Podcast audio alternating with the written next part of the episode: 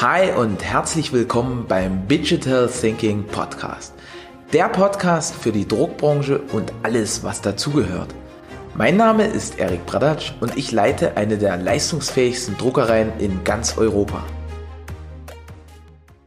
Moin und herzlich willkommen im Digital Thinking Podcast. Heute mit einem ganz, ganz besonderen Gast, dem lieben Gerald Hörhan. Wir haben uns vor einiger Zeit, das ist bestimmt auch zwei, drei Jahre her, kennengelernt eigentlich bedarf es schon fast keiner Vorstellung. Gerald ist Bestseller-Autor äh, von, von Büchern wie der, der Stille Raub oder Investment Punk.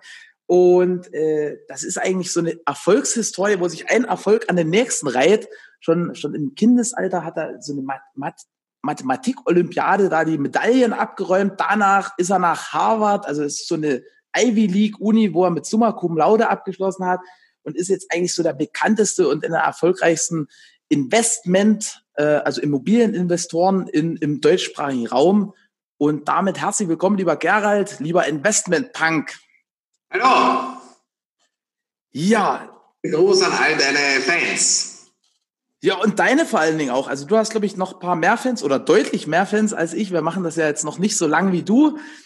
Und damit, wie, wie bist denn du überhaupt zu dem gekommen, was du heute machst? Das hat sich ja in der Vergangenheit auch immer wieder ein Stück verändert. Du warst da sehr anpassungsfähig. Ja, wenn du nicht anpasst, dann gehst du schnell unter. Dann musst du dich immer wieder an äh, moderne Trends und dann was mal kreativ anpassen und die Sachen, die Möglichkeiten, die sich dir bieten, sehr schnell nehmen. Und ich bin ja, habe komme aus einer normalen Mittelstandsfamilie. Meine Eltern haben nie ein Geld gehabt und ich hatte als Kind meine Eltern waren streng wenig Freiheit mir war schon mit zwölf Jahren ziemlich klar, also am VW Golf wie mein Vater werde ich nicht fahren und kochen und äh, aufräumen werde ich auch nicht selbst. Und auch wenn meine Eltern gesagt haben, das muss ich lernen, ich gesagt, nein, ich werde jemand haben, der mir das macht. Und mir war klar, ich möchte in meinem Leben viel Kohle haben und entsprechende Freiheit zu tun, was ich will. Und mir war klar, das geht nicht äh, durch nichts tun und durch Faulitis und Chillen. Das habe ich damals recht schnell verstanden, wenn ich mir ein paar Interviews zum Beispiel von Bankern angeschaut habe. Einer hat dann den im österreichischen Wirtschaftsmagazin gesagt, ja, wer was erreichen will, muss hackeln, also arbeiten. Und wer den Mund aufreißt, muss Leistung erbringen. Da war mir klar, let's the way to go. Habe dann Abitur abgeschlossen, 1,0. Wie gesagt, dann in Harvard Wirtschaft und Mathematik studiert. War dann der Wall Street Investment Banker bei JP Morgan und dann bei McKinsey in Frankfurt. Habe ich sehr schnell gesehen, als Angestellter muss man viel Arsch kriechen. Es dauert, bis man was erreicht. Und man zahlt 50 Prozent Steuern nach mit 50 Prozent Steuern dauert es ein bisschen zu lange, bis man Geld verdient. Und da ich auch sehr freiheitsliebend war, war klar, dass so große Institutionen nicht ganz das Richtige für mich sind. Da habe ich begonnen, das Investmentbanking auf eigene Rechnung zu machen. Und das ist dann auch ganz gut geglückt. Da habe ich auch bei Zufall, eher bei Zufall begonnen, zuerst in Wien und dann in Frankfurt, da jetzt immer hässliche kleine Löcher zu kaufen. So kleine Wohnungen, die sich gut vermieten lassen. Und habe das immer wieder gemacht, bis ein großes Portfolio daraus gekommen ist habe ich dann auch das Investmentbanking-Geschäft aufgebaut. Im Jahr 2010 ist dann mein erstes Buch gekommen, Investmentpunk, und wir schuftet und wir reich werden, das die Finanzirrtümer der Mittelschicht schreibt. Also, wie so viele Leute der Mittelschicht im Hamsterrad gefangen sind, Schulden zahlen, keine Freiheit haben und eigentlich ein sehr langweiliges Scheißleben, überspitzt gesagt, was ich nie haben wollte, in der Früh aufstehen und Auto mit Nähmaschinenmotor und den Stau stellen und den Job in Arsch treten, äh, kriechen und dann am Abend wieder zurück ins Eigenheim, putzen, kochen, einkaufen und dann Schulden abzahlen und gesagt, das ist nichts für mich. Habe ich schon sehr früh gewusst und das habe ich in dem Buch beschrieben und das hat sich sehr gut verkauft. Dann habe ich eben begonnen, auch mein Wissen weiterzugeben, zuerst in Seminaren über Immobilienkauf und äh, Unternehmensbeteiligung und ähnliches. Und dann 2014 in den USA haben wir das angeschaut und war dann inspiriert durch einen Vortrag über Hotel-Webseiten, weil ich im Aufsichtsrat einer großen Hotelkette sitze. Und habe dann begonnen, mein Geschäft digital zu machen und die Investment Punk Academy gegründet, die führende deutschsprachige Online-Finanzausbildungsplattform. Und wir bieten jetzt eben, wie gesagt, Online-Kurse an zu wirtschaftlichen Themen. Wie kauft man Wohnungen? Wie gründet man Holdingstrukturen? Wie funktionieren Steuern, Bilanzen lesen? Wie beteiligt man sich an Unternehmen? Wie schreibt man einen Businessplan? Wie funktioniert geistiges Eigentum und Online-Marketing? Und vieles, vieles mehr. Und dann haben wir das Ganze eben ausgebaut, zu einer führenden Firmen im deutschsprachigen Raum, die eben das Ganze abdecken von Online-Kursen, Seminaren, Webinaren, Masterclasses und auch einem eigenen MBA-Programm. Und ich finde das immer sehr spannend. Mir macht das Geschäft viel Freude. Ich sage immer auf der Bühne, am Verhandlungstisch bin ich in meinem Element. Ich werde auch nicht aufhören zum Arbeiten. Ich habe noch ordentlichen Hunger. Habe gesagt, die Welt werde ich nicht verlassen, bevor ich Milliardär bin. Zum 100. Geburtstag soll ein passender Artikel in der Financial Times stehen. Also ich habe noch durchaus einiges vor. Krass. Also was da ganz klar auffällt, ist, dass du ein Fan von klarer Kommunikation bist, klaren Worten, auch wenn es manchmal weh tut. Ne? Also ähm, ich glaube, wo ich das Buch gelesen habe, da dachte ich mir so, oh scheiße, ich, ich habe ja alle Finanzirrtümer so falsch gemacht und das geht, glaube ich, vielen so. Ähm, aber dass dieses Bewusstsein, das, das bringt ja was. Mm. Ich gebe dir vielleicht ein Beispiel. Jetzt äh, kürzer ein YouTube-Video mit jemandem, ja, eine Scheidung auch miterlebt hat, über die Dummheiten, äh, wie die Leute das Thema Zusammenleben, Ehe und Scheidung angehen, was man alles falsch machen kann. Wenn man machen. Auch sehr direkt. Ja. Wozu braucht man Hochzeit und ein Schloss? Ja, vollkommen widersinnig. Ja? Dann irgendwelche Gaukler und ähnliches ganze Geld abkassieren, was man sich mühsam erarbeitet hat. Ja? Mhm. Eigenheim auf Pumpe in der Pampa, am besten noch und am Weile solidarisch bei der Bank haften und vieles, vieles mehr. Das machen wir dann auch auf unserem YouTube-Kanal. Weil ich glaube, es ist wichtig, dass die Leute verstehen, dass eben mal solides Wirtschaften, ein Verständnis für jemanden wie Geldanlage, Immobilien, Steuern, Versicherung und ähnliches, eben die Grundlage, dass man frei sein kann, wenn man kein Geld hat, wenn man Schulden zahlen muss, hat man keine Freiheit. Das ist auch korreliert auch Wohlstand sehr stark mit der Gesundheit. So, viele Millionen schlaft man gut. Bei einer Million schlaft man gut, auf vielen Millionen schlaft man sehr gut. Bei vielen Millionen plus vielen Wohnungen schlaft man auch besser. Ja? Und auch zukünftig wird eben vor allem das Thema mit äh, den modernen medizinischen Möglichkeiten dazu führen, dass der Unterschied zwischen denen, die Geld haben und die kein Geld haben, auf der Unterschied sein wird zwischen Leben und Tod, überspitzt gesagt. Und äh, das bedeutet, wenn man das lehrt, das funktioniert, kann, versuche ich möglichst vielen Leuten zu helfen, dass sie nicht den dummen wirtschaftlichen Weg gehen, die meisten machen.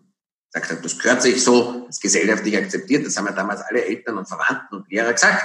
Dann haben die Leute gefragt, habt ihr Häuser, habt ihr Wohnungen, habt ihr Diamanten, habt ihr Gold, Mercedes oder ein Rolls-Royce, habt ihr einen Butler, habt viel Geld und so weiter, habt Aktien und nein, setzt angeschaut und gesagt, ja, dann halt dein gefälligst dein Maul, weil ich will Reichtum. Wieso soll ich das machen? Was du sagst, du bist arm. Du bist reich, wenn du arm bist, dann halt gefälligst dein Maul, dann stopfe ich das. Da war ich 14, 15. Ganz einfach. Reichtum lernen wir von reichen Leuten. Hm. Nehmen wir es mal Geld, auch wenn es immer tabuisiert wird in der Gesellschaft, genauso wie Themen wie Scheidung und ähnliches, und dazu führt, ein Mangel an Geld, beziehungsweise die Verschuldung für Konsum und ähnliches mit Eigenheim und neuen Auto, dass die Leute sehr viel leiden, dass Familien zugrunde gehen, dass Scheidungen passieren, dass Kinder leiden, dass die Leute gesundheitliche Probleme haben und vieles, vieles mehr. Und vor allem bedarf es vor allem auch einem verantwortungsvollen Umgang mit Geld, Hängt immer davon ab, wie jemand leben will. Manche Leute sind bescheiden, die brauchen weniger. Manche brauchen mehr. Ich bin vielleicht nicht so bescheiden, denn für mich wäre halt ein Atsche kein Auto, das reicht auch von A nach B zu kommen, für mich wäre es nichts. Ja? Muss man auch dazu sagen. Wenn man damit zufrieden ist, braucht man weniger Geld, keine Frage. Aber wenn man halt verschuldet sich, um eben irgendwas zu zeigen, was man nicht ist, ja? und das teilweise auf richtig dumme Art und Weise, indem man eben nicht versteht, wie das funktioniert, unser System, dann ist man selbst schuld. Und ich versuche es eben möglichst vielen Leuten zu zeigen, wie es geht. Hm. Also da waren jetzt ganz, ganz viele Punkte dabei. Also wenn ich das richtig rausgehört habe, dann, dann verknüpfst du Geld so auf eine ganz tolle Art und Weise mit mit den Sachen, die es dann eigentlich bedeutet. Also Geld bedeutet für dich Spaß, Wahlmöglichkeiten, Geld bedeutet für dich Gesundheit, das hast du angesprochen, großes Thema. Geld bedeutet für dich auch irgendwo ein Stück weit Entspannung und Sicherheit, weil du halt ruhiger schlafen kannst, wenn du, wenn du noch so eine Reserve rumliegen hast sozusagen. Und habe ich das richtig rausgehört oder, oder ist da noch... Hundertprozentig. Ich meine, es gibt auch genügend Daten dafür. Ich meine, also es gibt nichts, was stärker mit Gesundheit korreliert als äh, Geld und Bildung. Nichts. In Amerika, in den reichsten Teilen eines Bundesstaates, ist die Lebenserwartung um 18 Jahre höher als in den ärmsten Teilen eines Bundesstaates. 18 Jahre? Es wird vorher gesagt, dass es bald 38 Jahre wäre. Boah. Nur zur Info, das ist, äh, also, das sind Fakten, ja. Weil schlicht und einmal ist klar, gute Ernährung kostet Geld, ja. Gute Ausbildung kostet Geld, gerade in Amerika. Ja? Und natürlich auch gute medizinische Behandlung kostet Geld, wird zukünftig noch mehr kosten logisch, dass plus die finanziellen Probleme, die verursachen sehr viel Stress. Stress verursacht Krankheiten. Muss man auch noch dazu sagen. Also ist logisch. Das ist eine logische Konsequenz, dass eben eine Tiefkühlpizza ist eben weniger gesund als eine Seezunge. Und die Seezunge kostet halt Geld. Ja. Und das kann man genauso auf Freiheit äh, ummünzen. Man braucht nicht unbedingt viel Geld, um frei zu sein. Ich respektiere auch Leute, die das mit wenig schaffen. Für mich wäre es definitiv nicht. Ich sitze lieber in der First als in der Economy. Das habe ich immer gewusst. Aber, und ich lasse mich lieber fahren von einem Chauffeur in einem schnellen Auto, als wenn man, nennen wir es mal, Nähmaschinenauto, aber das ist nicht zwingend. Aber wenn man sich verschuldet, weil man sich verschuldet mit Konsumschulden, hat man die Freiheit abgegeben, nicht bei dem, das Geld gibt. Und wenn man halt nicht zahlen kann, dann kommt der Kuckuck. Ich habe schon viele Kuckucke geschickt an Leute, die ihre Miete nicht zahlen, die Rechnung. Dann kommt eben der Kuckuck. Nicht lustig. nicht lustig. Aber für den, der betroffen ist, wenn dann die Zwangsvollstreckung kommt, ist nicht weniger lustig. Wenn man das freiwillig macht, sich verschuldet, es gibt ja kein Gesetz, das sagt, du musst dich jetzt verschulden, um ein Eigenheim zu machen, du musst jetzt ein neues Auto kaufen, du musst jetzt Möbel auf Schulden kaufen, du musst jetzt sagen, Schatzi, ich habe dich lieb und kaufst dir 30.000 Euro Küche, du musst auch nicht ähm, heiraten oder einmal Schloss heiraten, was da alle möglichen Leute machen und irgendwelche Gaukler und Fotografen für die Hochzeit bestellen. Es gibt kein Gesetz dazu und wenn man es halt macht, ist man halt selbst schuld. Genauso wie man sich nicht, nicht die Leute mit Yin, Yang und Yoga und allen möglichen Blödsinn beschäftigen, anstatt dass sie sich damit beschäftigen, wie sie reich werden. Aktien, mit Beteiligungen, mit Immobilien, Altersvorsorge, mit Versicherungen, Vermögenswerten, dann braucht man den ganzen Blödsinn nicht. Und im Extremfall kann man sich die Yogaschule kaufen, wenn man unbedingt das machen will. Und da ist besser, weil dann kann man die Gewinnausschüttungen kassieren von einem stark wachsenden Markt. Und wenn man es unbedingt äh, die Dienstleistungen in Anspruch nehmen will, dann bekommt man die Dienstleistungen kostenlos in Form einer Naturaldividende. So viel besser. Ich lehre, Yoga macht, ich lehre, wie man Yogaschulen kauft. Das ist besser.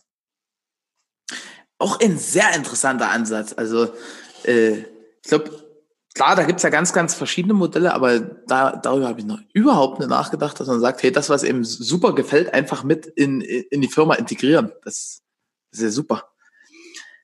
Wie, wie ist denn das? Also heute bist du ja, sag mal, vom Fokus äh, stark diversifiziert, aber schon mit dem Fokus, wenn ich das richtig interpretiere, auf deiner Online Academy.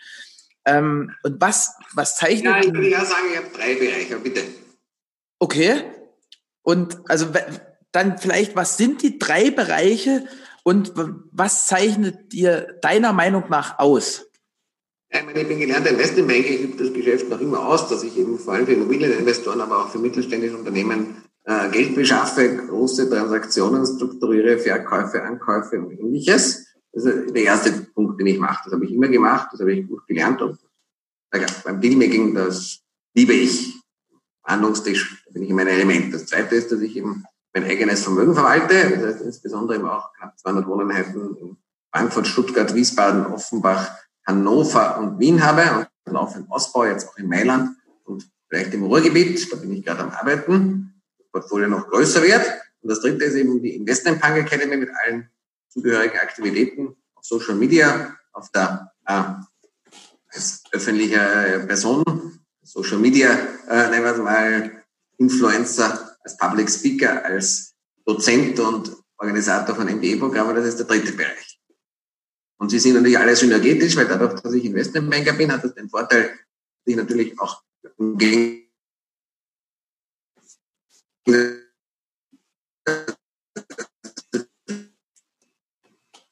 anderen Coaches das glaubhaft drüber bringen kann und im besten Mengengeschäft und Immobiliengeschäft profitiert zwangsläufig von einer guten Reichweite. Im Jahr 2018 und 2019 äh, und 2020 ist es eben zwingend notwendig, dass man sich digital vermarktet, um einen Kunden zu bekommen.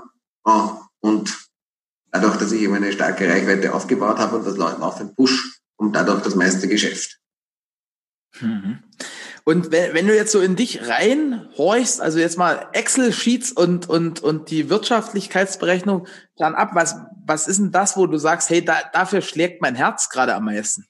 Wie ich gesagt habe, auf der Bühne und am Verhandlungstisch bin ich in meinem Element. Also ich sowohl, ich verdiene gerne Geld und strukturiere gerne, gerne Deals und ich lehre gerne Menschen, wie man vermögend wird, finanziell frei wird und wie das Ganze funktioniert. Also sowohl der Lehrauftrag, also das Leuten beizubringen und dann mit ihnen auch gemeinsam zu feiern, wenn es erfolgreich ist, wenn die auch viel Geld verdienen, viel Erfolg haben und nicht mehr jeden den Arsch kriechen müssen, bitte, bitte, bitte, schmeiß mich nicht raus. Ich, äh, also das kann ich meine Schulden nicht zahlen. Das kann man ja noch gebührend und stilvoll gefeiert. Und auf der anderen Seite eben tatsächlich Immobilien- und Investmentbanking-Geschäft, die Deals macht. Das macht mir auch viel Freude. So. Toll. Ist auch wieder synergetisch, ne? Also da, wenn du Deals machst, lernst du ja selber Sachen, die du dann weitergeben kannst. Und äh, ich denke, du hast da auch eine, eine tolle Art der Wissensvermittlung. Also ich kann mich noch erinnern, äh, das war auch so ein, so ein Immobilienseminar, so ein Einsteiger-Starter-Seminar. Und äh, da war ich mit einem guten Freund, mit dem Stefan, kennst du ja auch noch. Ja. Und äh, da, da saß ich so drinnen neben dem Stefan und wir haben, wir haben, glaube ich, nur gelacht, weil, weil so eine tolle, amüsante Art, das, das rüberzubringen. So ein, ist ja schon, sagen wir mal, für Leute, die sich nicht jeden Tag mit Immobilien beschäftigen, etwas trockener. Und äh, also das war echt sehr amüsant und, und super. Ja, mir macht es auch viel Spaß, ich tue das gern. Also das, und dadurch eben, wie gesagt, dass ich es laufend auch mache, ich fahre laufend Investmentbank-Deals für Kunden, ich kaufe laufend Immobilien zu, kann ich natürlich leichter darüber reden, weil ich dauernd was erlebe. Ja? erlebe halt, welche Eigentümer mich versuchen zu bescheißen und wie halt so Deals funktionieren und die Banken und mit Terminkapitalgeber und Private Equity Geber und alles habe ich ja laufend damit zu tun. Und weil das meine Leidenschaft ist, macht es leichter zu lernen. Die andere lernen halt nur das, was sie Buch lesen oder irgendwo in Amerika hören. Mhm. Jetzt ist es ja so, äh, das ist, das habe ich immer noch im Hinterkopf. Ne? Wir standen mal irgendwann, ich glaube, das ist jetzt zwei, drei Jahre her, im Pool in Malta mit einem kleinen Getränk in der Hand. Und da hast du so in die Runde gefragt, hey, was, was meint ihr, was wird die nächste Krise? Äh, und da, da hat sich das, also aus meiner Sicht, wenn, wenn man sich jetzt nicht jeden Tag mit Zahlen beschäftigt, noch gar nicht richtig abgezeichnet. Ich glaube, dass das äh, in Form so eines Viruses kommt, das hatte kaum jemand so auf dem Schirm. Ähm, Stichwort ist halt, Krisen kommen und gehen und wird es auch immer wieder geben. Was war denn bis jetzt deine krasseste Krise und wohin hat sie dich geführt? Also ich meine, es gab mehrere Krisen. Also ich meine, äh, das eine waren externe Dinge wie die Finanzkrise 2008 und das andere waren halt, nennen wir mal, Gesellschafterstreit und ähnliches. Also am Anfang der Karriere war es auch einmal ein bisschen knapp. Und dadurch, dass ich wirtschaftlich immer solide aufgesetzt war, waren die meisten Krisen Wirtschaft also nicht existenzbedrohend für es war zwar schmerzhaft, oft emotional schmerzhaft, vor allem wenn du Gesellschaftsstreit, Gesellschaftsstreit und ähnliches hast, wenn Leute illoyal werden. Aber in solchen Situationen gibt es eines, Augen zu und durch, Steuerruder in die Hand nehmen, wie wenn ein Flugzeug, das durch Turbulenzen fliegt und die anstehenden Probleme lösen. Meine Erfahrung war, dass, wenn ich immer wieder dabei gejault habe und das nicht angenehm ist, zweifelsohne, dass man nachher, war immer, habe ich, bin ich gestärkter daraus hervorgegangen, habe viel gelernt und habe vor allem auch mal megamäßig verdient. Jedes Mal. Mich auf, persönlich wie wirtschaftlich auf dem nächsten Level. Aber das gehört einfach dazu. Ja. Krisen sind immer ein Zeitpunkt, wo man wo sich die Steuer vom Weizen unterscheidet. Das war auch diesmal so. Der Corona-Krise. Wenn die noch nicht vorbei ist. Das heißt, du bist in, aus jeder Krise stärker hervorgegangen, als du rein bist? Immer. Ja, also, die größere Krise war 2004, 2005 bin ich Millionär geworden. 2005, ja. Mal so, äh, 2015 war ein sehr schwieriges Jahr, dann 16 habe ich megamäßig verdient. Mhm. Dann war auch ein mal nicht ganz einfaches Jahr, weil es Gesellschaftsstreit gegeben hat 2019, 2020. Dann war keine Frage, da bin ich in Geld geschwommen. Und in der ja, 2008 war auch die Finanzkrise und ähnliches auch nicht so leicht. 2010 bis 2012 waren manchmal diamantene Jahre, goldene Jahre. So. Immer dasselbe gewesen. Man muss halt durch, durch diese schwierigen Situationen und fokussiert bleiben und diszipliniert bleiben, dann geht's. Ganz einfach. Und manche Leute glauben, sie müssen den Kopf ins Sand stecken, andere glauben, sie müssen Alkoholiker werden und ähnliches und das hilft halt alles nicht. Das löst, das muss das Problem, was da ist, lösen. Muss ganz rational angehen und Problems at Hand lösen mit den besten Beratern und mit entsprechend manchmal Fleiß und intellektuellem Geschick und entsprechend äh, Know-how und wenn notwendig mit Geld. Hast du da noch so einen Tipp? Weil das, das ist ja, also höre ich in, gerade in so Krisen, dass, dass so eine, so eine Art Unentschlossenheit, so eine Lauerstellung, so ein, oh Mist, was passiert denn jetzt?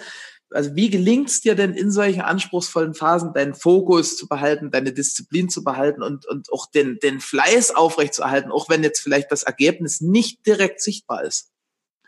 Ja, ich meine, es ist nicht sofort sichtbar, aber du weißt ja, wo du hin willst und was Sache ist. Ich, meine, ich kann jetzt aus der Corona-Krise sehen, ich meine, ich habe, habe gesehen, dass das hart wird und da habe ich gleich, gleich begonnen, meine Fans darüber zu informieren, wie andere noch über Mindset und Co-Creation und alles mögliche andere gesprochen hat. War sogar so arg, dass ich einen Instagram Live-Chat habe ich mal einem Influencer geschrieben, ob, ob sie Drogen genommen haben, weil sie die Realität irgendwie außer Augen verlieren. Ja? Weil in der Live-Chat die Grenzen sind gerade geschlossen worden. Ich habe meinen ersten Martin in die Garage gestellt, mit Batterie abgestellt, weil wir nicht ganz genau gewusst, ob man wieder fahren darf. Und die anderen reden über irgendwelche, äh, nehmen wir es mal, positive Mindset, ja. Leute kommen zur Realität zurück. Und das meine ich, weil immer jemand, wenn eine Situation ist, habe ich das halt ins Auge geschaut, habe halt rational versucht, das Beste daraus möglich zu machen, mir die besten Berater geholt und mich eben darauf fokussiert. Und wenn es halt hart auf hart geht, heißt es halt gut schlafen, viel spazieren gehen, leicht essen, ja, kein Alkohol trinken und äh, den Fokus, um das Problem zu lösen. Und das habe ich auch in fast jeder dieser Situationen gemacht. Ja, Augen zu und durch. War alles unnötig auf die Seiten schieben. Nur mal für, für die Zuhörer. Genau, wie bei einem Pilot ein Flugzeug durch eine Turbulenz fliegt. Da muss auch Stau oder die haben nicht anders. Hm. Nur mal vielleicht äh, für, für die, die dich noch nicht kennen, wo es wahrscheinlich echt wenige gibt, aber äh, ein Spruch, der mir bei dir sehr gut gefällt, ist, äh, 40-Stunden-Job ist wie so, wie so Halbzeitjob, ne? Also gib uns mal kurz so, so ein Gefühl von Fleiß aus deiner Sicht. Also ich meine, 40 Stunden ist etwas, wenn du sagst, du hast einen normal angestellten Job mit 40 Stunden. Es gibt immer Leute, die mich fragen, ich habe so wenig Geld. Ja, dann frage ich sie, was sie denn arbeiten. Dann sagen, ich bin angestellt irgendwo, sagen, ja, wie viele Stunden arbeitest du? Ja, 40 Stunden in der Woche. Dann sagen, wie viel Urlaub hast du? Fünf oder sechs Wochen. Wie viele Feiertage? 20. Und wie viele Wochenenden und so weiter. Ja, und das meine ich jetzt als eine Teilzeitbeschäftigung. Ich meine, okay, ich meine, die Leute, die dann nicht einmal in der Arbeit so viel tun, gerade jetzt in der Corona-Zeit nutzen manche das erheblich. Ich meine, das ist dann ein sogenannter Surf-Time-Job. Wenn du halt was erreichen willst, wird das mit 40 Stunden der Woche nicht gehen. In einer Wall Street oder in Silicon Valley, wo ich in der Wall Street habe ich auch gearbeitet. Ich meine, das ist, wenn du einen All-Nighter gemacht hast oder wenn du 80 Stunden arbeitest pro Woche, fragt man dich, wieso du so faul bist. Und ich habe zwei Sachen vielleicht. Ich habe noch, ich habe viele talentierte Leute gesehen, die faul waren und die nichts erreicht haben. Und die, alle Leute, die ich was erlebt habe, auch wenn die nicht immer so talentiert waren, waren fleißig. Ja? Und ich habe alle meine Deals oder Gegner oder was gegeben hat, die habe ich immer auch besiegt, weil sie faul war. Schlampig und faul. Wenn du fleißig bist, ja, hast du mal einen großen, großen Vorteil. Das geht nicht anders. Und wenn du das Zweite, was du vergleichst, wenn du jetzt sagst, ja, jemand, eine arbeitet 40 Stunden, der andere arbeitet 80 Stunden. Wie schaut es dann mit Geld verdienen, mit Vermögen aus? Und da, die meisten Leute werden sagen, das Doppelte, arbeitet doppelt so viel verdient. Also die Antwort ist leider falsch. Komplett test falsch und so falsch, dass man ein Minus nicht genügend, eine, nicht die passende Beschreibung ist. Weil, nehmen wir es mal so, du verdienst jetzt, wenn du wegen 5000 Euro, weil du 40 Stunden arbeitest, wirst 10.000 verdienen, du 80 Stunden mehr arbeitest. Allerdings deine Lebenshaltungskosten sind in den beiden Fällen gleich. Wo ich sogar höher, wenn du weniger arbeitest, kommt mehr zum Geld ausgeben. Das 3000 Lebenserhaltungskosten. Mit dem einen Fall bleiben dir 2000 über, im anderen Fall bleiben dir 7000 über. Das äh, dreieinhalbfache.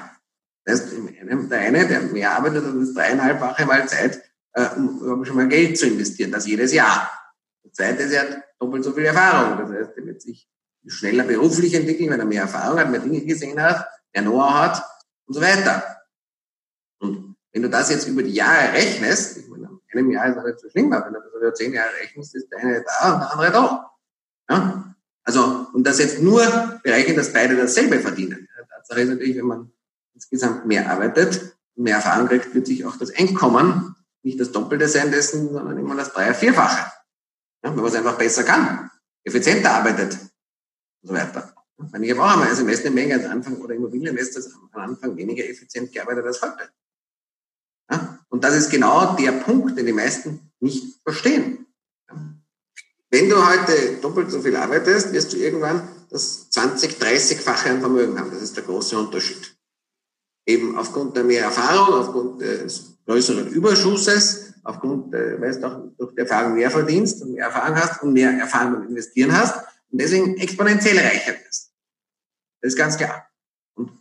Die meisten Leute glauben, dass sie Reichtum daraus besteht, dass man sich vor Autos post, die man sich nicht leisten kann und Geld ausgibt, was man nicht hat. Das zeichnet eher arme und dumme Leute aus, sondern es geht eben durch Fleiß und harte Arbeit und Disziplin. So einfach ist die Übung. Das wollen ja viele nicht hören. Egal wo, ich sehe es bei Praktikanten und allen möglichen anderen. Ich arbeite weiterhin 80 Stunden pro Woche. Da kann man wurscht, macht Spaß. Aber egal, wenn du jetzt ein Influencer bist, ein Online-Marketer, ein Immobilieninvestor, ein Investmentbanker, ein Arzt, wenn du nicht fleißig bist und dahinter bist, wird das Geschäft nicht funktionieren. Ganz einfach. Hm. Also mega, kann, kann ich nur so unterschreiben. Also ich glaube, es gibt halt viele so Unternehmer, die sind Unternehmer des Unternehmenswillens, dass sie sagen können, okay, ich bin jetzt halt Unternehmer. Und dann gibt's halt solche, die, die auch so in, in harten Zeiten dranbleiben, die, die auch äh, dranbleiben, wenn keiner hinguckt. Und so diese, diese Arbeitsethik ist ja da so ein ganz, ganz wichtiger Punkt. Ja, und wie gesagt, Faulheit, Dummheit, Schlamperei sind immer das, was die Leute wirtschaftlich umbringt. Und auch in der Corona-Krise hat man gezeigt, hat sich genau gezeigt, wer sich durchsetzt und wer profitiert von den ganzen Dingen. Das sind die Leute, die solide gewirtschaftet haben, die rechtzeitig auf Immobilien äh, gesetzt haben, die rechtzeitig auf digitale Vermögenswerte und Online-Geschäft gesetzt haben, die haben Rekordergebnisse erzielt, die anderen sind halt haben wirtschaftliche Probleme. Einfach ist die Sache. Immer. Stark. Jetzt, jetzt haben wir ja schon ein ganz paar Monate Krise hinter uns. Äh, wie lange das noch geht, keine Ahnung, ist aber auch völlig egal in dem Falle. Oder vielleicht eine Einschätzung aus deiner professionellen Sicht. Was sagst du dazu? Es gibt, du weißt nicht genau, du kannst es nicht vorhersagen, weil es, es gibt zwei oder drei Aspekte. Das eine, mhm. der gesundheitliche Aspekt, der Virus wieder, wann kommt er, mutiert er, ist er gefährlicher oder ungefährlicher in der Mutation, kann ja beides sein. Ja, kommt er vielleicht mit der Grippevirus zusammen, ähnliches, oder das Gesundheitssystem wieder überlastet ist, muss daher einen Second Lockdown geben, wie geht die Bevölkerung damit um? Das sind Fragen, die, die kannst du nicht beantworten. Ja? Also bei der spanischen Grippe war die zweite Welle wilder als die erste, aber das muss in diesem Fall auch harmlos sein, das weißt du nicht. Das zweite ist, wie sind die wirtschaftlichen Folgen, die natürlich auch damit zusammenhängen, wie die Sekundärinfektionen ausschauen. Wenn jetzt dann doch einige Leute auf Kurzarbeit sind, werden arbeitslos und einige, die äh, Firmen, die halt Staatshilfe bekommen haben, ein paar werden sie überleben, aber werden halt weitergehen. Das liegt in der Natur der Sache. Wir haben eine schwere Rezession und ob das eine Depression wird oder noch viel schlimmer, äh, wird man sehen, derzeit ist die ganze Welt, sowohl gesundheitlich als auch wirtschaftlich, in einer, wie auf Drogen, in einer Partystimmung. Das ist die äh, Post-Corona-Party oder Corona-Mid-Season-Party, könnte man fast sagen, oder Corona-Summer-Party, weil die Börsen sind auf All-Time-Highs teilweise fast.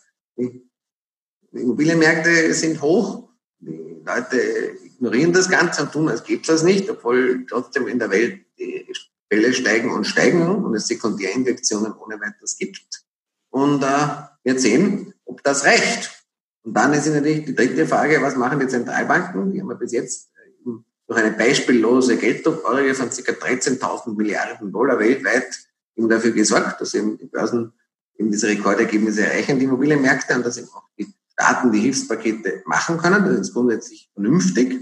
Die Frage ist, ob das ausartet. Es scheint jetzt eher auszuarten. Die FED beginnt jetzt auch noch direkt Anleihen zu kaufen, nicht nur Anleihenpakete.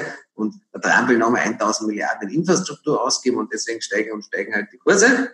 Ja, irgendwie, vielleicht werden sie halt dann nochmal drucken, vielleicht sind es dann 30.000 Milliarden oder was, who knows, ja. Also, und das hat natürlich langfristig schon gewisse Folgen, nämlich eine, jährliche eine Asset-Inflation und eine Inflation bei nicht vermehrbaren Gütern und Dienstleistungen.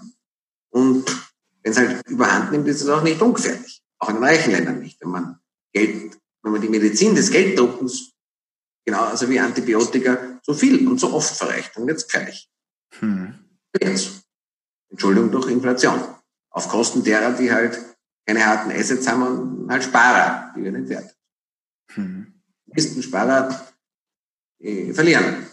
Und vor allem, sie verlieren nicht überall, Massenprodukte kann man immer kaufen, da kann man einfach mehr herstellen, wenn mehr Geld da ist, aber eben, sage ich, wenn jetzt eine sehr gute Gesundheitsversorgung auf uns halt nicht so viel gibt, dann gibt es mehr Geld, wird es teurer. Dasselbe gilt für Handwerksdienstleistungen, für IT-Dienstleistungen, für Immobilien, für Beteiligungen, für gewisse Luxusgüter.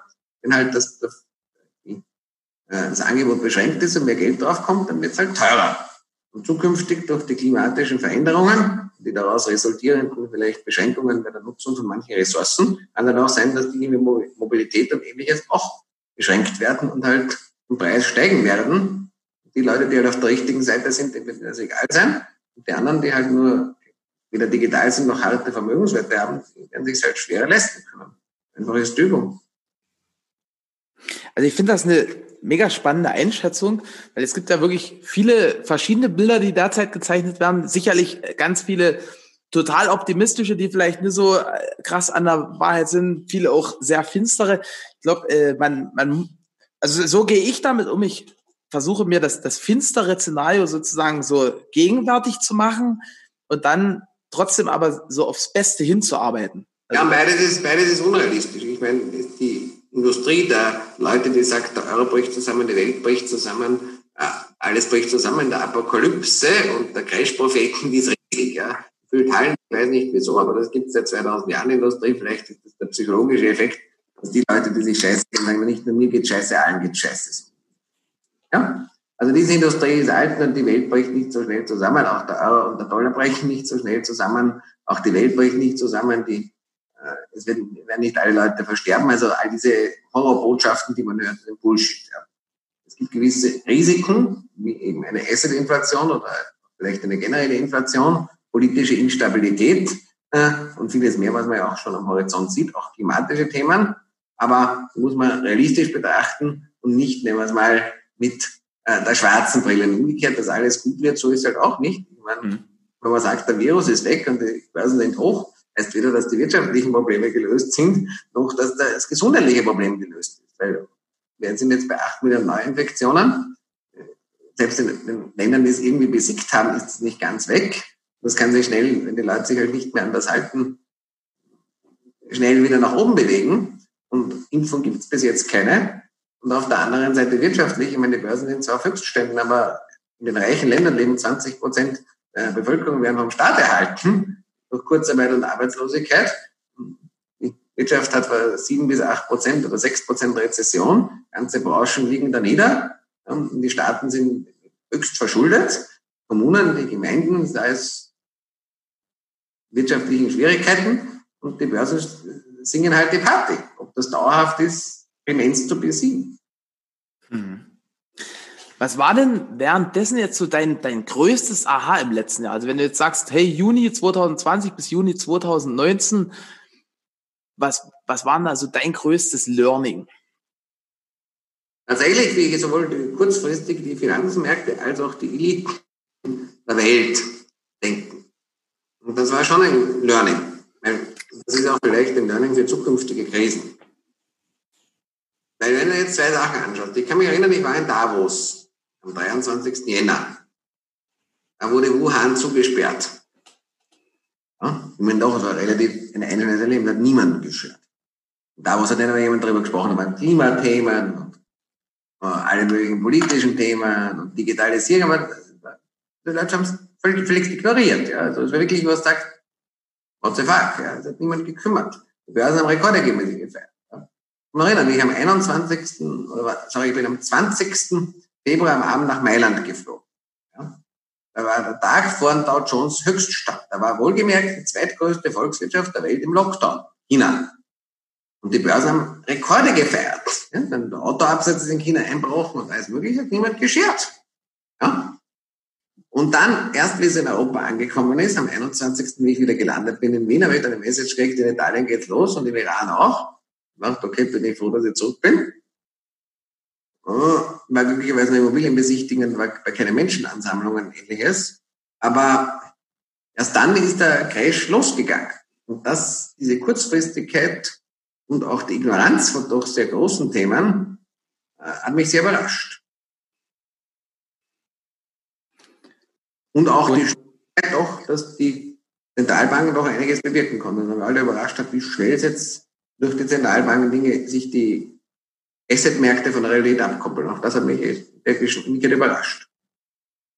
Mhm.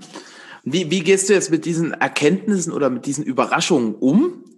Also was, was ziehst du da Positives für dich raus? Ja, ich meine, ich meine Nummer eins, also ich habe grundsätzlich von der Krise profitiert, weil natürlich meine Reichweite und auch unsere Online-Verkäufer haben gepumpt und das weiterhin. Äh, die, auch die Immobilien haben sich gut entwickelt und äh, was ich eben daraus ziehe, ich meine, ich habe halt Investmentsysteme wie Ansparpläne und ähnliches, nach denen ich investiere, aber man muss und möchte davon ausgehen, dass die Zentralbanken eben doch versuchen, das wirklich in jeglicher Art zu lösen. Das bedeutet sicherlich, dass ich jetzt noch vermehrt schaue, dass ich mein Geld auch noch investiere, weil ich doch erhebliche liquide Mittel habe. Ich habe zwar Immobilienschulden, wo das Geld weniger wert wird, werden auch die Schulden weniger wert, aber trotz allem ist vielleicht ein stärkerer Push als vorher, das Geld zu investieren, weil es halt wirklich weniger wert wird durch diese extremen Maßnahmen. Und andererseits, dass man vielleicht eben auch auf Extremsituationen setzt, das bin ich gerade am überlegen, man beispielsweise out of the money Call Optionen, out of the money Put Optionen kauft. Es kann durchaus sein, also die Szenarien, die ich in, in Fall New York diskutiere, ist wirklich, dass sich die Börsen entweder verdreifachen oder dritteln. in welche Richtung es geht, wissen wir noch nicht. Wenn jetzt keine Coronavirus kommt, der Trump wird gewählt und die zweite Welle ganz harmlos ist und die Zentralbank trotzdem weiter Geld pumpen, äh, kann der Dow Jones bei 50.000 sein. wenn sich herausstellt, du hast einen Zettel an Kriegern, das ist eine schwere Sekundärwelle, der Virus ist tödlicher, du musst die Welt wieder Shutdown machen und es gibt politische, äh, große politische Turbulenzen und vielleicht ein paar Bankenpleiten, dann hat Jones bei 10.000. Also alle, alle Möglichkeiten offen. Ja, ich meine, weil, weil du ja auch die Fakten über die medizinischen Entwicklungen nicht weißt und auch nicht hundertprozentig vorherplanen kannst. Also das hängt halt schon auch davon ab, und die Menschheit hat sich daran gewöhnt, dass das Lockdown machen kann, auch an Social Distancing. Also es gibt gewisse Referenznetze, wie man das durchführen kann, ohne dass man alles vollkommen zerstört. Also man kann ja trotzdem auch die Produktion weiterlaufen lassen und ähnliches. Es gibt gewisse, äh, das ist nicht mehr so neu, das wird einfacher gehen, aber wenn halt Virus doppelt so tödlich ist oder dreimal so ansteckend, ist auch gefährlich. Ja? Das weiß man halt nicht. So ein Virus ist halt, in China ist es ein anderer Virus. Also oder ein mutierter Virus, der jetzt aufgetreten ist. Mhm. Ja, der Virus total wandlungsfähig und dadurch auch die, die Bedingungen, die, denen man sich anpassen kann, total wandlungsfähig. Und diese Wandlung ist ja meistens, du hast schon gesagt, meistens ein, ein Durchbruch für dich gewesen im Business. Was war denn so in der gesamten Historie so der größte Einzeldurchbruch und gab es denn überhaupt? Du kannst es nicht tränken. Es waren immer wieder Fälle. Also vom Beginn, dass ich halt die schwierigen Situationen gemeistert habe, bis ich eben, dass ich Immobilien begonnen habe zum Kaufen, bis ich eben, dass ich äh, digital geworden bin, dass ich mein erstes Buch herausgekommen bin. Also waren schon viele Einzelereignisse, die halt dann immer wieder auch dazu geführt haben, dass es auf den nächsten Level geht. Also es waren mehrere Zeiten, wo es sehr gut gelaufen ist und ja, was vielleicht auch dafür geführt hat, dass ich erfolgreich bin, ist, dass ich auch in den guten Zeiten nämlich deppert geworden bin, wieder mein Geld verblasen habe und dann weiter distribuiert gearbeitet habe. Ja. Wenn du deppert wirst, werden viele, habe ich zu oft erlebt, dann macht schnell Platz und das Flugzeug stürzt ab. Das so einfach ist die Übung.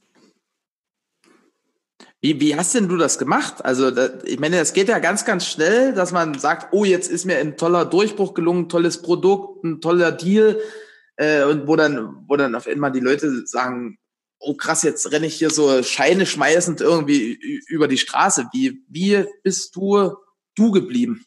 Ja, es sind vielleicht zwei Dinge. Nummer eins habe ich sowohl in Harvard halt gesehen, was wirklich groß ist. Und auch als Investmentbank habe ich voll mit Leuten zu tun gehabt, die halt einmal 50, 100, 200 Millionen bekommen haben, wo ich auch deren Firmen verkauft habe oder große Deals organisiert habe, sodass halt, wenn ich jetzt selbst gut verdiene, ein paar Millionchen, sage ich, okay, das ist nicht so viel. Auch für andere Leute ist das halt viel Geld. Und dann denkt man, ja, okay, ist nett, aber es ändert nicht so viel daran. Kaufe ich mal wieder ein paar Häuser, nehme wieder mal ein Goodie, dass ich mir mal ein lustiges Auto gönne und das selbst wirtschaftlich vernünftig. Aber für mich ist das halt, habe ich aber eine andere Dimension darauf. Wenn ich jetzt auf einem Schlag 500 Millionen verdienen würde, weiß ich auch nicht, ob ich nicht deppert werden würde. Ja? Aber ich habe halt im Gegensatz zu vielen anderen Leuten auch durch den Background und die Tätigkeit als Investmentbanker schon sehr früh mit viel Geld und Leuten, die viel Geld zu tun gehabt haben, äh, erlebt und damit fällt das weg. Ja? Das Zweite, das war immer harte Arbeit, das muss man auch dazu sagen. Ja? Und das Dritte, ich meine, was auch viele Leute deppert macht, ist der Rum. Und Tatsache ist, da ich eben auch ein, ein normales Geschäft habe, viele, die meisten Leute auf der Bühne stehen, Künstler und auch die meisten Influencer haben nur das. Und dadurch die emotionale Hochschaubahn enorm, weil du ja zwei Dinge hast.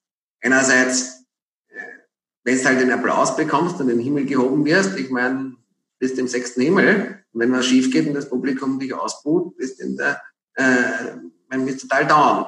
Ja? Eine Social Media Hölle. Ja, und das, was halt bei mir das ausgleicht, ist, noch ein reales Geschäft habe. Weil selbst wenn ich mhm.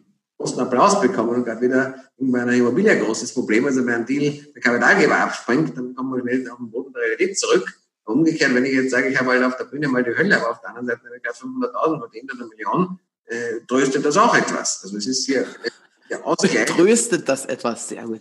Ja, na schon, es ist, als Künstler ist, tut das weh, wenn deine Fans, wenn du deine Fans enttäuscht. Das passiert in deiner Karriere als öffentliche Person. Nur wenn du eben einen gewissen Ausgleich hast, weil du halt ein normales Geschäft auch hast und nicht nur das hast, dann gleicht das halt das aus. So ist es halt, ja.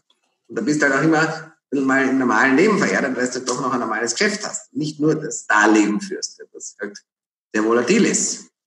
Ja? Und dann hast du auch mit normalen Leuten zu tun und eben nicht nur mit Stars, die halt teilweise auch ein Leben zwischen Drogen und Alkohol und verrückten Partys führen, aber das hat weder was mit der gesellschaftlichen noch wirtschaftlichen Realität zu tun. Wenn du ein Geschäft auch hast, dann hast du mit normalen Leuten zu tun. Stark. Also was, was da für mich sehr, sehr greifbar war und was, was ich jetzt gut mitgehen konnte, ist dieses, diese Verbindung von, also eigentlich ist es ja eine Art Diversifizierung. Ne? Auf der einen Art hast du einen sehr seriösen und, und fundierten Beruf, auf der anderen Seite dieses, dieses künstlerische, diese Reichweite, dieses Social Media und dass sich das so ein Stück weit die Wellen gegenseitig ausbalancieren. Natürlich tut es das. Und gleichzeitig meisten Künstler sind wirtschaftlich dumm. Ja, es gibt ja welche, die gescheit sind, haben meistens auch diese Balance, aber viele, die halt nur das sind und dann das ganze Geld verblasen und deppert werden und Drogen nehmen. Ich meine, sind oft viele, die oft am Ende auf gescheiterte Existenzen sind, weil sie zwar genial sind, aber eben keinen Ausgleich haben. Und ich glaube, den Ausgleich kannst du, wenn du eine andere Tätigkeit haben oder du hast eben einen starken familiären oder freundschaftlichen Background, die dich davor bewahren, abzustürzen. Das ist meistens schwer. Je erfolgreicher du wirst, desto mehr manchmal Aschkriecher und Lakaien kommen und die ist halt nicht Natur des inneren Schweinehunds, dass man gerne den Ruhm genießt, das ist klar. Und äh, dann, wenn man mal, wenn es halt hart auf hart geht, ist auch klar, je weiter oben man ist, desto einsamer ist man. Auch das liegt in der Natur der Sache. Mhm. Je nachdem, wie man entweder wirtschaftlich oder privat geerdet ist, geht's halt, kann man sich dessen, äh, kann man hier vernünftiger sein. Und das andere natürlich auch der Zugang, wenn man einen rationalen Zugang hat. Ich bin halt Mathematiker und Investmentbanker, also schon haben ein Training, was sehr rational ist hat man vielleicht einen anderen Zugang, als wenn man vielleicht sehr emotional geprägt ist. Das ist ein super Punkt. Äh, Gerade de dein analytisches Denken, deine, deine Logik, äh, das ist ja das, was dich, glaube ich, auch sehr stark auszeichnet. Und mit diesem Blickwinkel, also aus Sicht eines Investmentbankers, was gefällt denn dir an der Branche, wo wir uns bewegen, also Druck, Werbung, Sichtbarkeit, was gefällt denn dir da am besten? Also jedes Unternehmen, das Wichtigste in jedem Unternehmen ist der Verkauf. Das sage ich auch immer meinem, meinem äh, Mitarbeitern. Ja, Vertriebsmeetings haben und ähnliches. Also der Verkauf und der Verkauf findet halt heute online wie offline statt, wohlgemerkt. Ist eben das, wovon ein Unternehmen lebt. Wenn nichts verkauft wird, kommt nichts in die Kasse an. Bei Startups, die oft so von Technikern geprägt sind, die legen keinen Wert auf Verkauf. Und dann geht es bankrott, weil sie halt nichts verkaufen. Also und äh, Werbung, gerade Online-Werbung, hat auch viel heute mit Mathematik und Algorithmen zu tun, weil das alles datengetrieben. Das ist ja, was wir, wir geben doch im Jahr 500, 600.000 Euro allein auf Facebook aus. Das sind durchaus relevant, die Daten, die da rauskommen, weil es durchaus Geld bedeutet. Und äh, um natürlich auch einen guten Auftritt haben, braucht man eine starke Marke, eine starke digitale Visitenkarte und äh, eine gute Reputation. Reputation kannst du nicht kaufen, die kannst du nur erarbeiten. Okay, und äh, wenn, wenn du jetzt so zum Beispiel, du wohnst ja in Wien, ne? oder, oder bist du zwischenzeitlich umgezogen? Nein, ich wohne am Stephansplatz in Wien. Mein Büro ist im Häuser auch am Stephansplatz. Genau, und da, da hast du ja auch viele, also in den Läden und auch außen diese Out-of-Home-Banner, diese riesig großen.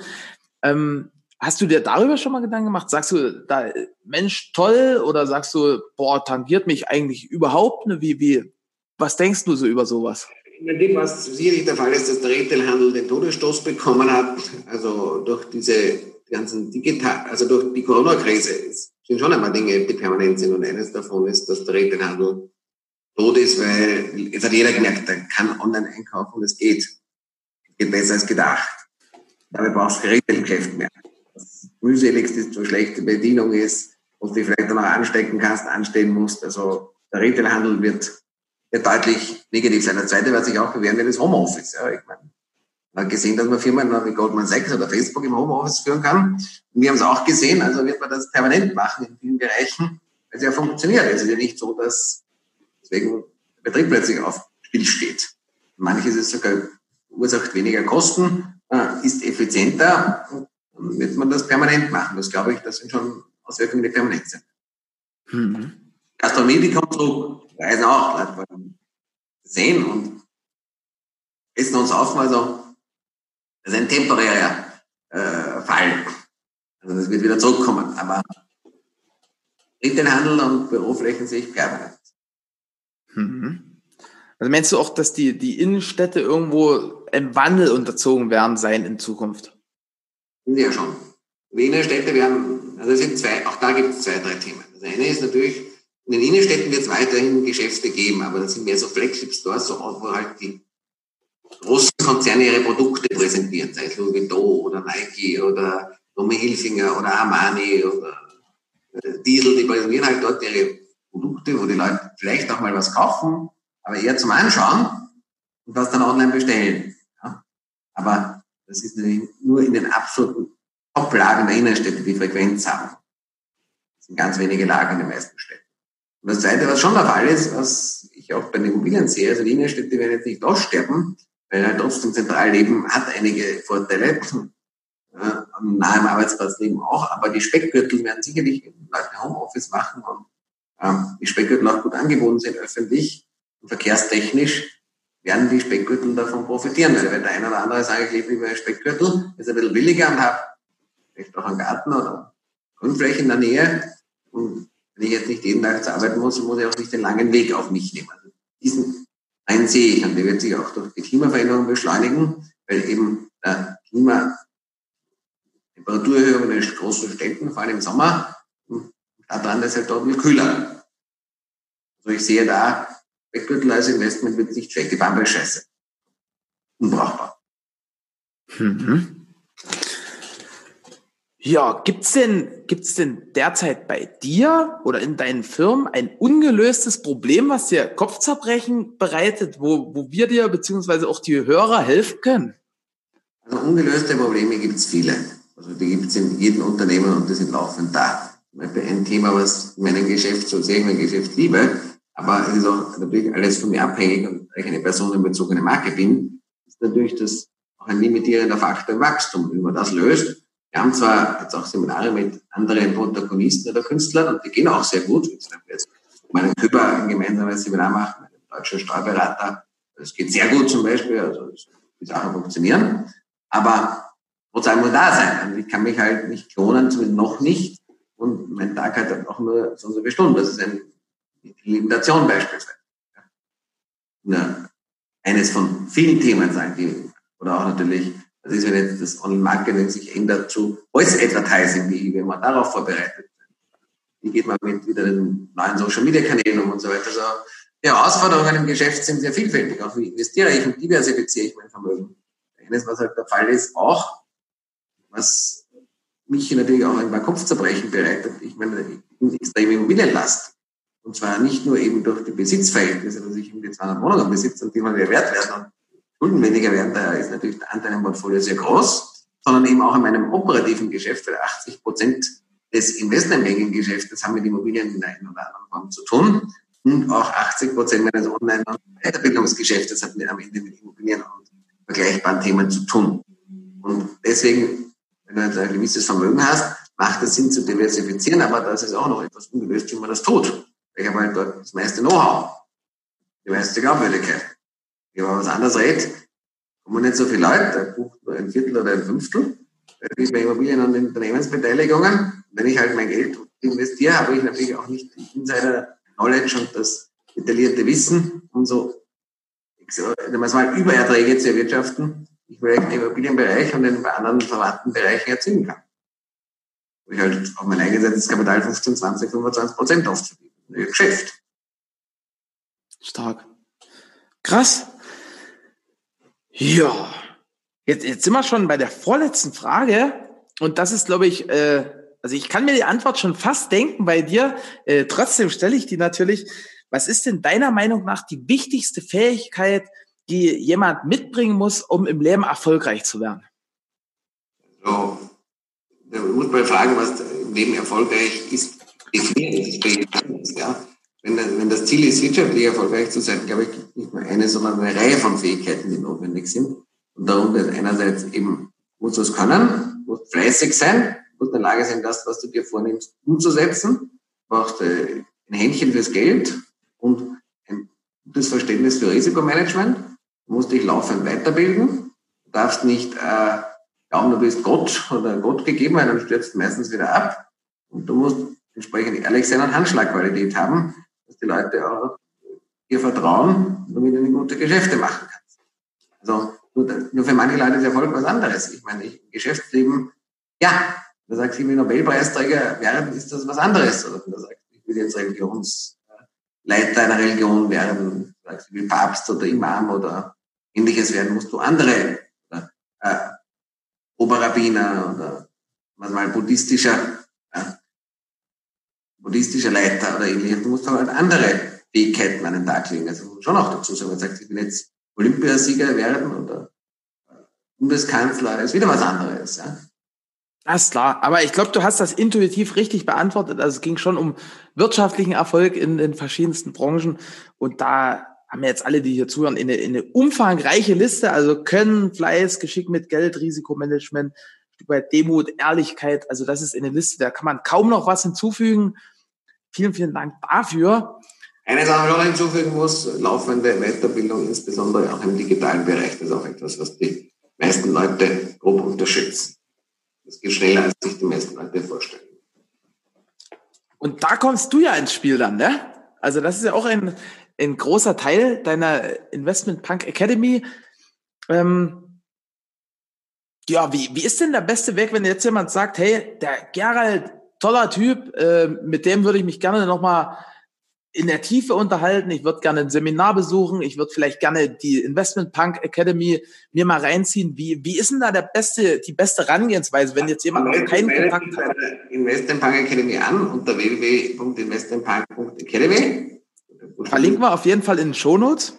Ja, wo man eben, dann kann man auch alle meine Seminare und Events buchen, bis auf die exklusiven Application-Only-Events. Da muss man andere Wege finden, dazu zu kommen. Und dann bin ich natürlich auf Social Media aktiv. Ich mache regelmäßig Live-Chats und Beiträge auf Facebook, auf Instagram, äh, heiße ich Investment auf YouTube Investment Academy. Und dort kann man mir auch entsprechend folgen, mir schreiben. Und äh, sonst kann man ja entweder, also man findet mich, man will. Ja, es gibt entweder die Möglichkeit, über Social Media mich anzuschreiben, über mein Büro. Ich habe zwei Sekretärinnen, die das alles gut beantworten. Äh, diese Dinge sehe ich auch direkt. Also wenn jemand in Kontakt treten will, geht das relativ leicht. Und wie gesagt, über die Investment Bank Academy Seite sieht man alles, was ich mache. Und kann ich, auch, ich freue mich, wenn jemand zu meinen Events kommt, zu den Online-Kursen. Da gibt es Live-Chats und ähnliches. Also ich freue mich, wenn ich zwei Personen euch beibringen kann, wie man für Geld verdient und damit auch vernünftig umgeht, um damit auch die Freiheit zu genießen zu. Damit vielen, vielen Dank, lieber Gerald, dass du dir die Zeit genommen hast, da auch ähm, allen Spezialisten im Bereich Großformatdruck im Bereich Event, Messe und so weiter, da ein Stück weit die Augen noch zu öffnen in, in deinem Spezialgebiet, im, im Bereich Logik, im Bereich Finanzen, im Bereich Investitionsmanagement. Ähm, der letzte Satz gehört dir und ja, damit schon mal vielen Dank dir nochmal. Ja, also nochmal, besten Dank auch an deine Community. Danke für das Interview. Und eines, was ich immer noch sagen kann, was ich auch meinem Sohn wünsche. Ja. Also ich glaube, es macht keinen Sinn, dass du meinen Sohn liebe ich heißt. Ich bin jetzt nicht jemand, ein großer Beziehungsmensch und Familienmensch, aber meinen Sohn liebe ich heißt.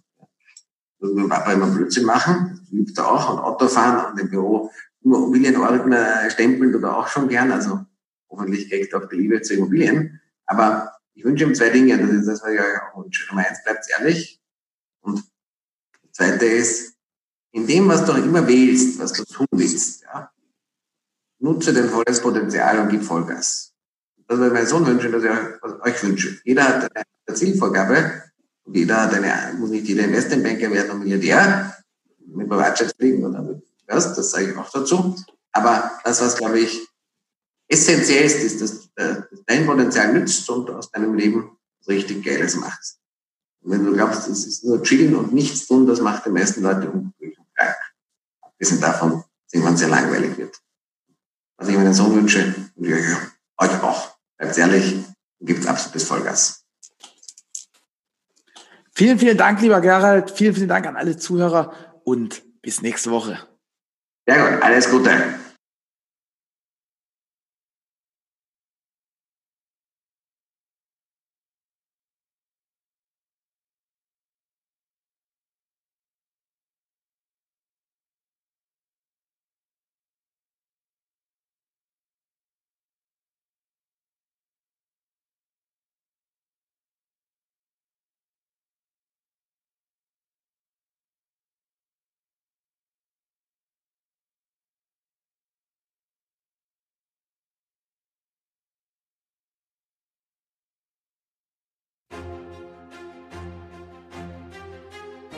Ich danke dir fürs Zuhören und deine Zeit. Wir freuen uns, wenn dieser Podcast deine Welt ein Stück bunter gemacht hat. Du kennst einen Experten, der unbedingt in diesem Podcast zu Wort kommen muss? Super. Schreib uns gerne eine E-Mail an podcast.texit.com. Ich wünsche dir einen fantastischen Start in die neue Woche und bis zum nächsten Montag.